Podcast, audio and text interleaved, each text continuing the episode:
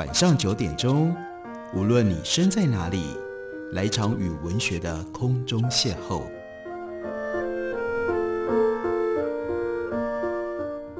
杨照谈书，邀您一同遨游文学世界，认识古今中外的经典之作。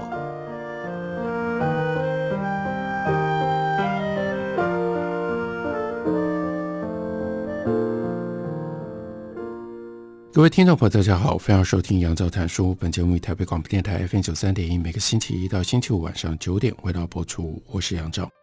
在今天的节目当中，为大家介绍的是台湾白色恐怖散文选，这是由国家人权博物馆和春山出版联合出版的新书。这套书一共有五本，吴淑文和通伟格联合主编。我们今天要为大家介绍的这一本是第五册，第五册的标题叫做《失落的故乡》。在《失落的故乡》这本书当中，占了比较大篇幅的是关于彭明敏的事迹。彭明敏在一九八三年，他出版了《自由的滋味》，那是他的自传。但是对于他如何离开台湾的经验，那样的一个冒险奇迹般成功的这个过程，他刻意的留白。不过到了二零零九年，另外出版了《逃亡》这本书，那就是对于这个脱岛历程。予以详细的描述，所以在这本书里就收录了逃亡的过程。逃亡要先从彭明敏得到特赦被放出来讲起。那是一九六五年十一月三号晚上九点四十五分，彭明敏走出了监狱大门。彭明敏说：“他们把我释放的时间故意精确的安排，要让这个消息赶不上晚报的初报，但能够赶上。”晚间最后的电视新闻播报，到那个时候，他回到了家里，他的家的门口不会有欢迎的人群汇聚了。看守所所长和警备总部的政战组王军官陪着他坐吉普车，把彭明敏送回温州街的台大宿舍。彭明敏说：“我到的时候，全家包括我的母亲已经接到通知，都在家里等我。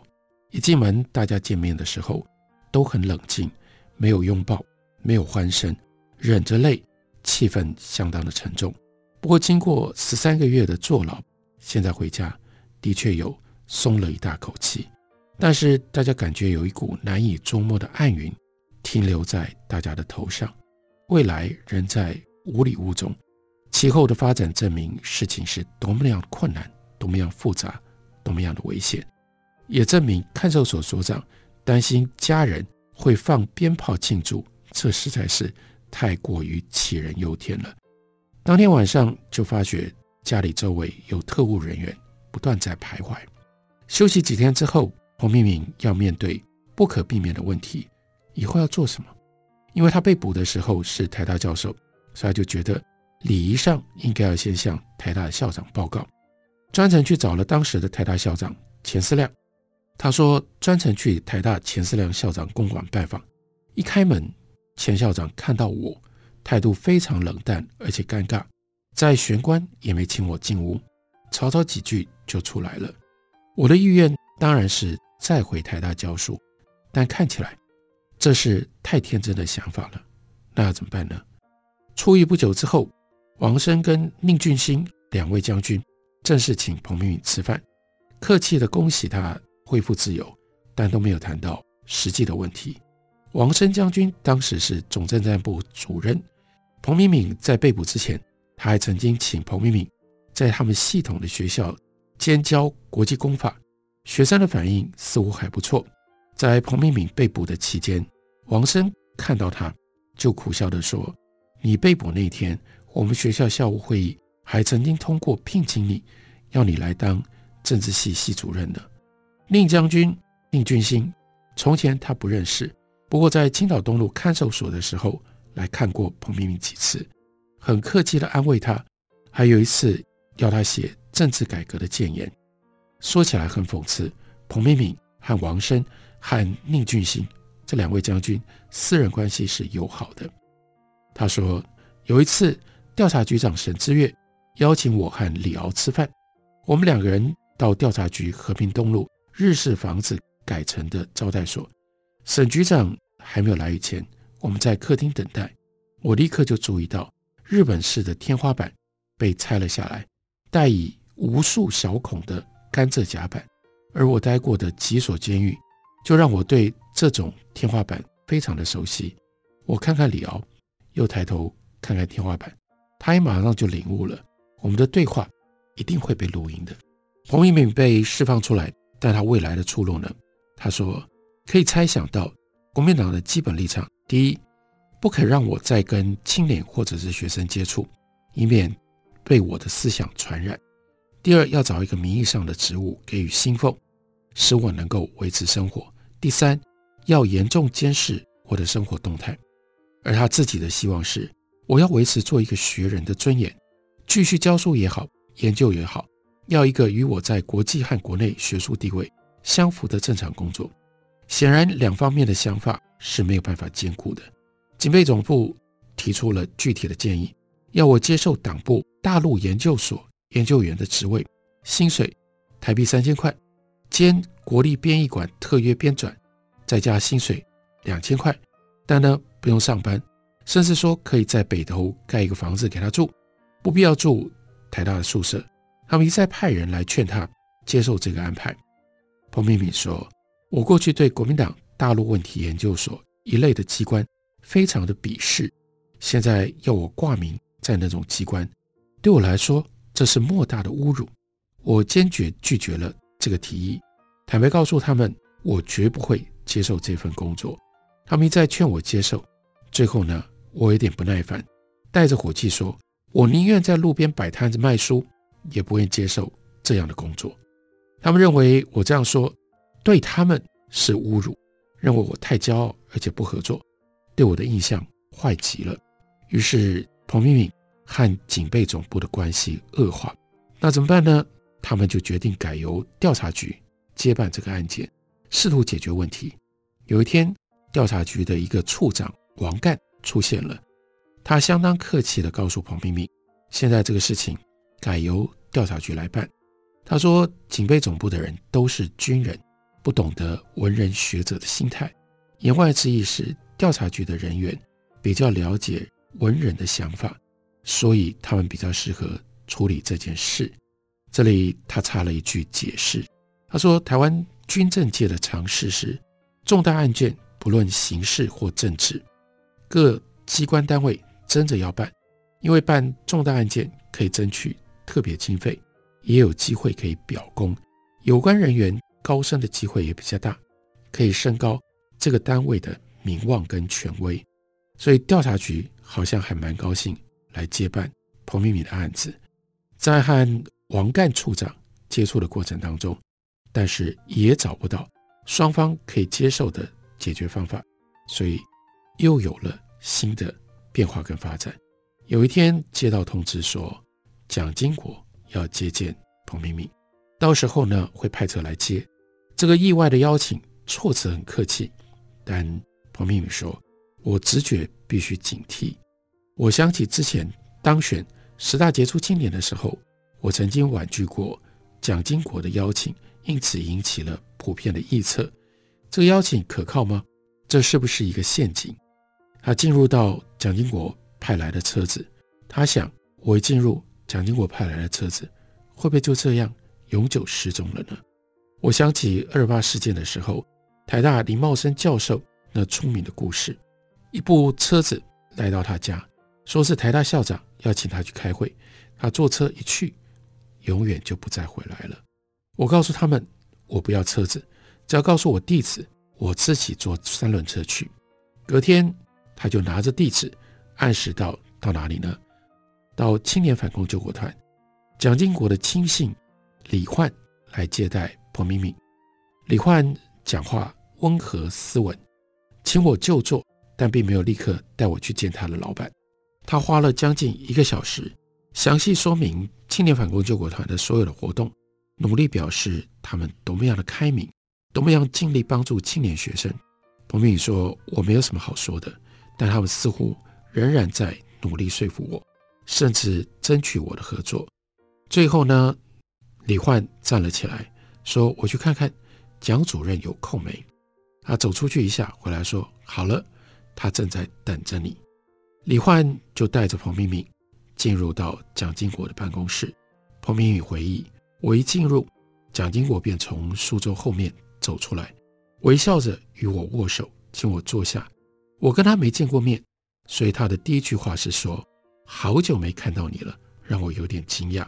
我们谈了一些家常之后，他转了话题，严肃地说：‘很多人都关心你，有没有什么困难呢？有没有我们可以帮忙的？’我很坦率地说：‘有的，我还没有工作。’坦白地说。”我很希望能再回台大教书。蒋经国脸上闪过了一丝尴尬的神色，转头问同样在场的李焕说：“有没有跟钱校长谈过啊？”这下子轮到李焕尴尬了，他没有正面回答，支吾地说：“而我们会跟校长商量这件事。”这场会谈大约三十分钟，给了彭明敏复杂的感觉。陶希圣曾经透过彭明敏的律师，希望他进入中央研究院，或者是去政大的国关中心等等。彭明敏的态度是，中研院可以考虑，但政大就不必了。有一天，国关中心的吴俊才所长搭车到彭明敏家，彭明敏也没有出面见他，他呢郑重其事的把政大的聘书放在家里，然后离开了，以后就没有下文。所以这个时候，彭明敏在台湾仍然没有找到出路，这就是他后来必须要逃亡其中的一个背景。我们休息一会儿，回来继续聊。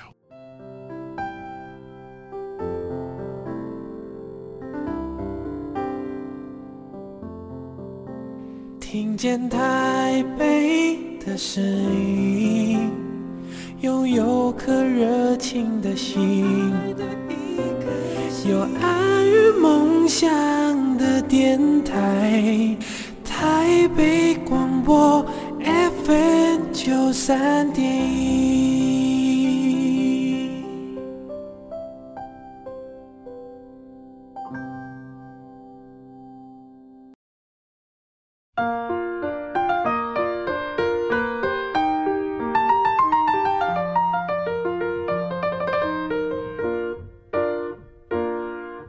感谢您继续收听《杨照谈书》本节目，为台北广播电台 FM 九三点一，每个星期一到星期五晚上九点为大家播出到九点半。今天为大家介绍的是台湾白色恐怖散文选第五册《失落的故乡》，其中我们就看到彭明敏他回忆记录他如何失落了他的故乡。这篇文章的标题直接就叫做《逃亡》。促使彭明敏决定逃亡，有这么样一个关键的事件。那是调查局的沈志月局长请他吃饭，所以他又到了调查局的招待所。但这次呢，客人只有他一个人。上次他来的时候是跟李敖一起来的。他还没有进门，在院子就感觉到气氛不对。前庭的几棵大树都有人躲在后面，有两个面孔狰狞难看的人在门口接他，自称是科长或者是组长，并且道歉说：“哎，局长临时有事不能来了。”他被引进到餐厅，一开始气氛很怪，上菜倒酒进食，讲了几分钟之后，其中有一个人呢就板起严肃的脸孔问说：“彭先生，我们有一些问题要问你，你有没有写信给海外的台独分子？”他回答：“没有。”他们就说：“请你再想想，确实没有吗？”“确实没有。”他站起来说：“好吧。”拿出了一个公文纸袋，从里面抽出来的。就是彭敏敏向史明介绍陈光英的名片。他说：“这不是你写的吗？”彭敏敏承认：“我写的，我这是只是一张介绍的便条，并不是信。”所以就追问：“你认识史明吗？”彭敏敏他明白了说：“我从来没有见过他。”他接下来呢，想要解释这件事情的经过，但他们不理会。他们就说：“你不知道史明这家伙是共产党？”还曾经到过延安吗？你不知道他跟刘少奇有关系吗？你不知道他是个通缉犯吗？彭明敏说：“这些我都不知道。”接着调查局的人就说：“你不是经过陈光英收到过二十万日币、一个广播器，还有另外一些太多的刊物吗？”他并且指出，陈光英每一次到彭明敏家正确的日期跟时间。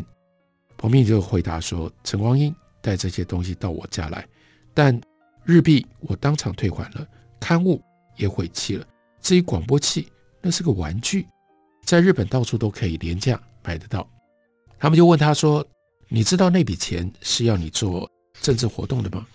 彭明宇就说：“我没收下那笔钱。”陈光英说：“是史明要送给我的礼物。那玩具是在日本百货店四五百日元就可以买得到的。我经常收到人家送来的各种刊物，有的我都已经毁掉了。但是当然，他们不接受他的解释，并且认定他继续在做叛乱的工作。于是他们就直接威胁他说：‘我们已经逮捕了很多年轻人，他们也都承认是受你的指示在进行活动的。他们也承认你是台湾最大的乱源。’这个时候，彭明你还能说什么呢？就只能听他们一直咆哮，一边这样讲，一边又说：‘啊，你不要客气啊，请吃请喝。’真的是奇怪的请客，没听过、没看过的请客的方式。最后有一个人当面说。你不要以为靠美国人就安全，我们随时可以把你消灭掉。这句话讲完了之后，接着又说：“不要客气啊，吃啊，喝啊。”这场怪诞的晚餐延续了很久，过了半夜，彭明敏甚至认为自己会当场被扣押。不过，在和平东路人烟稀少的半夜，还是用吉普车把他送回家。那已经是凌晨一点以后了。他弄清楚了一件事实：这个陈光英是一个彻头彻尾的特务线民。他费尽心思，用史明、介绍信、广播器、台独刊物、日币，这是圈套，要替调查局制造理由，企图把彭明敏干掉。洪敏说：“我许多年轻朋友被捕，也大都应该是因为这个陈光英的密报。”他因此应该得到了巨额的奖金，然后后来呢，他就改名换姓，到南美洲去做生意了。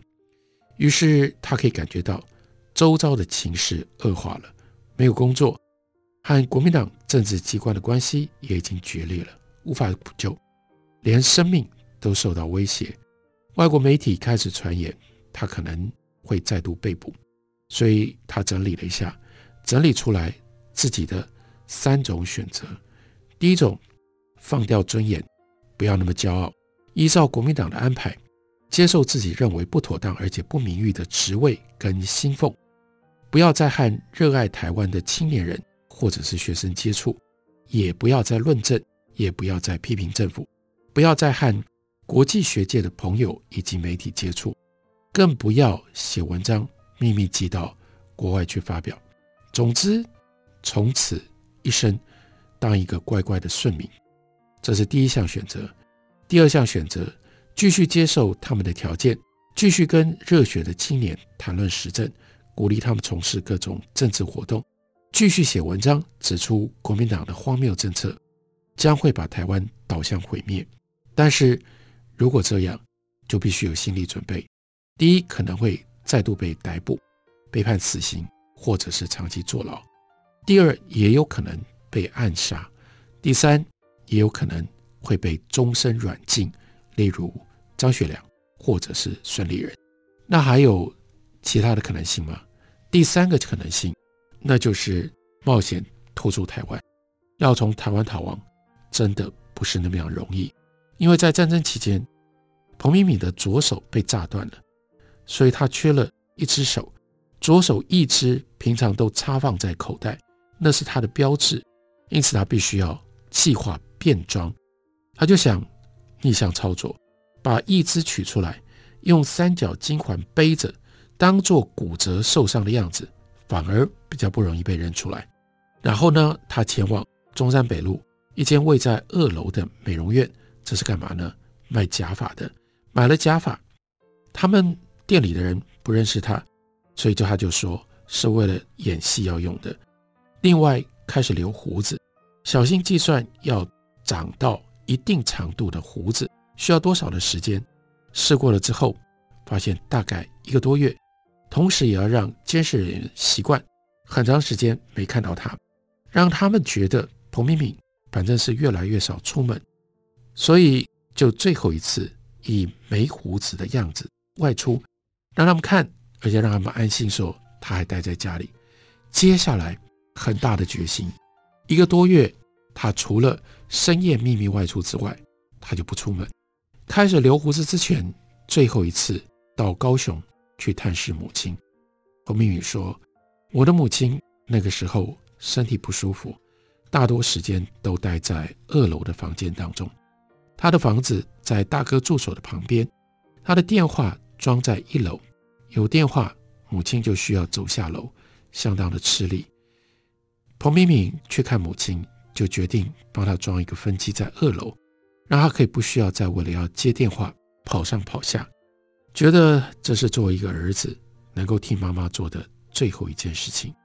之后，他买了一束鲜花，到郊外去拜扫父亲的坟墓。彭敏敏说：“后来才知道，母亲那时候也觉得我的所作有意，以为我想要自杀。他没有透露他的怀疑。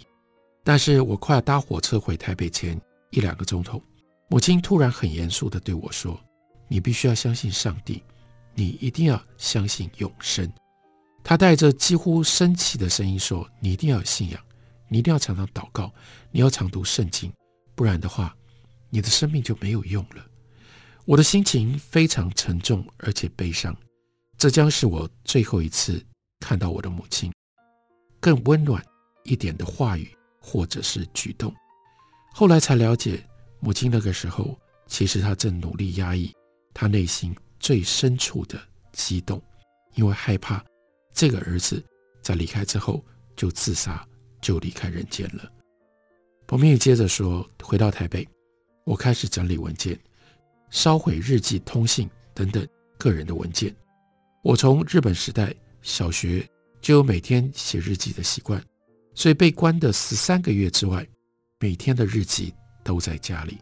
我决定将日记通通烧毁，包括我认为珍贵的资料，例如说。”他曾经有和胡适之间的来往的信件，还有呢，他曾经收到过美国棒球名将 Baby Ruth 给他的签名片。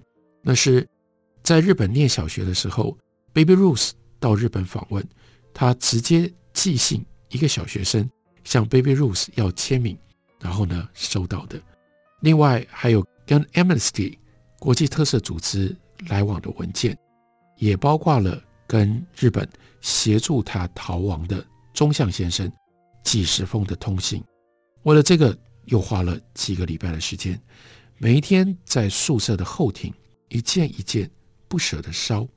当时我的家人事先并不知道我的逃亡计划，不告诉他们的理由是我出走了之后，当局一定会严厉的调查。如果家人事先知道，就会被冠上知情不报的严重的罪名。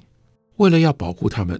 我忍住不让任何家人知道，妻子儿女会感觉到这几星期来彭明敏的行动非常的奇怪，尤其儿子起了疑心，所以彭明敏花了很多的时间写遗嘱给太太、给儿女、给母亲，还有其他的亲属。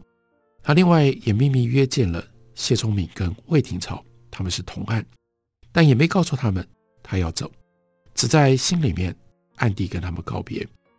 另外，彭明敏写了一封英文声明，解释决心离开台湾的理由。假如被捕的话，以任何手段从他那里榨取得到的自白、悔改或任何所谓亲写的亲签的文件，他都在英文声明里事先予以否认。这份声明秘密存放在台湾，副本三份，先送香港、日本和美国，万一逃亡失败，就可以公布。这是逃亡漫长而且细腻的准备，这逃亡的行动最后成功了，这也是台湾民主运动史上非常重要的一页。由彭明敏自己详细的回忆写在《逃亡》这篇文章当中，收录在胡淑文和通伟阁合编的《台湾白色恐怖散文选》第五册《失落的故乡》当中。感谢你的收听，明天同一时间我们再会。